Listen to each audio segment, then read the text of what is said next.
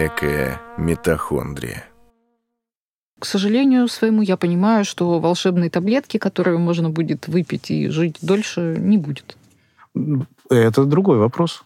Нет, нет, нет. А, и к этому есть подход. Ее сейчас нету. Мы работаем над тем, чтобы ее сделать. У нас есть своя гипотеза, которую мы будем проверять. Наверное, это предмет отдельного разговора. Возможно. Какой именно подход мы э, разрабатываем. Но он, он не единственный.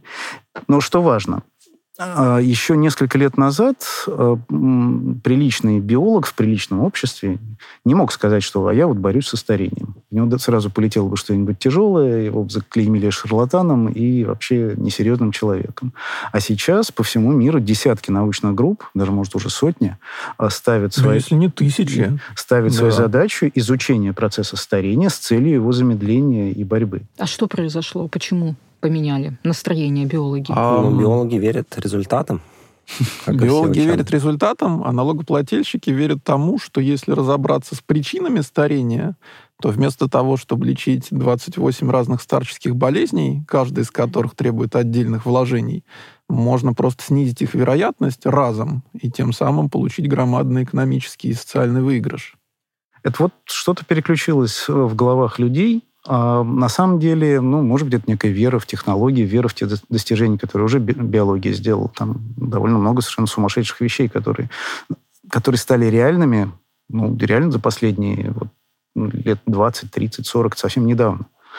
А, и э, общество, ученые поверили, что тут есть шанс. Не факт, что это получится. Биология очень сложная, и мы можем столкнуться с какими-то техническими ограничениями, совершенно дурацкими, но которые обойти нельзя.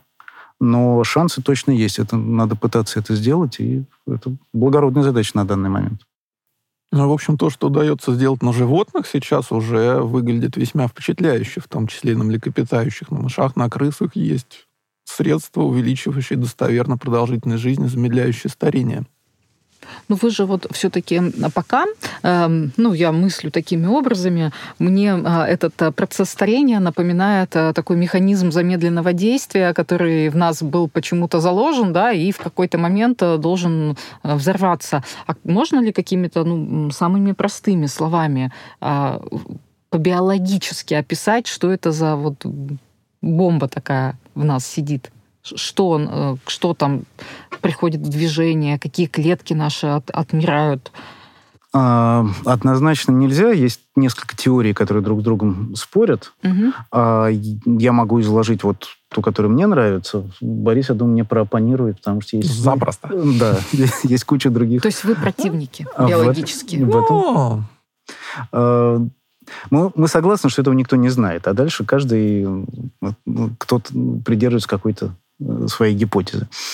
А мне кажется, что в нас довольно рано запускается процесс вот этот самый, который нас портит. А он регулируется как-то очень высоко. Где-то у нас в мозге, скорее всего, есть, скорее всего, в гипоталамусе система, которая отсчитывает наш возраст в годах, некие такие большие биологические часы. Что это такое, никому не понятно, но гипотетически очень многие там, биологи сходятся во мнении, что, что так, такая штука должна быть. И когда мы прожили определенное время, лет, на самом деле, похоже, что лет 15. То есть сразу после полового созревания запуск... появляются сигналы, которые всем более-менее тканям нашего организма с разной степенью э, настойчивости говорят, что, знаешь, надо уже немножечко портиться. И первым начинает портиться иммунная система, а вслед за ней, э, это очень важная часть, наш иммунитет, он определяет половину того, кто мы такие. Начинают спориться остальные со своей скоростью, и в этом задействовано много разных процессов. Тот, который вот меня интересует, это процесс продукции свободных радикалов. Это ядовитые вещества, которые каждая наша клетка умеет делать из кислорода. Вот пока молодые и здоровые, э, почему-то она делает это очень, очень спокойно. Но с возрастом эта продукция начинает увеличиваться. А эти яды отравляют наши же клетки, они гибнут. А в некотором роде у нас даже становится просто меньше клеток.